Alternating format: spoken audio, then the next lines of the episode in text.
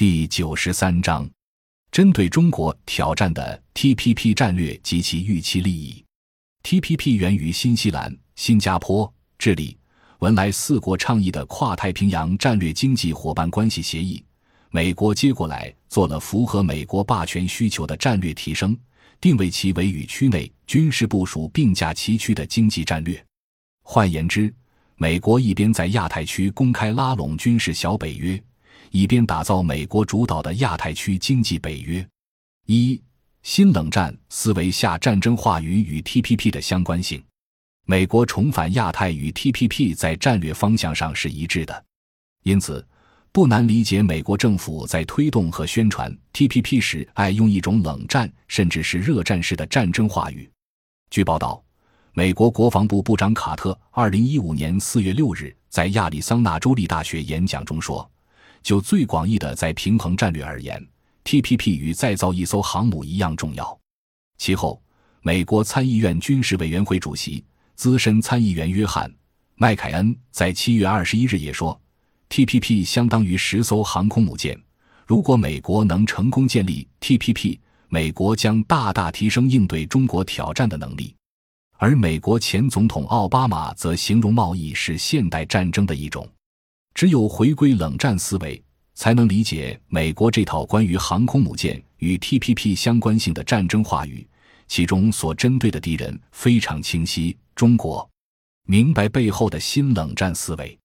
就明白以战争话语来表述一份所谓的贸易协议，在一个霸权国家声称维护和平的时代，并不显得奇怪。TPP 的真正悖论是其措辞及实质内涵之间的矛盾，一方面。从表面的战争话语上看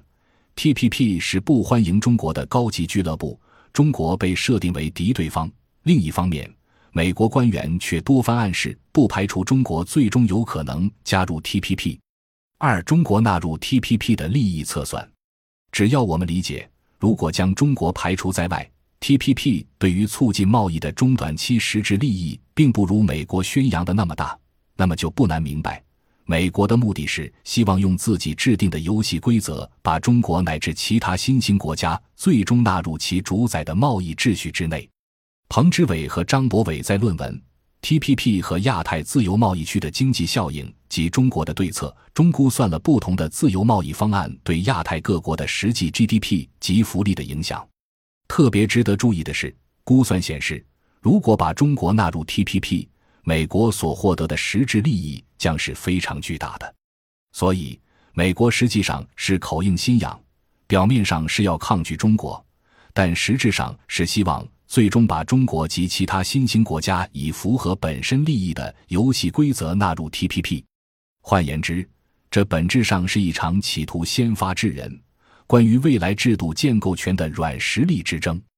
所谓二十一世纪最先进的贸易协议。实际上是企图在高制度、软实力的外衣下再现殖民化时代的治外法权。感谢您的收听，本集已经播讲完毕。喜欢请订阅专辑，关注主播主页，更多精彩内容等着你。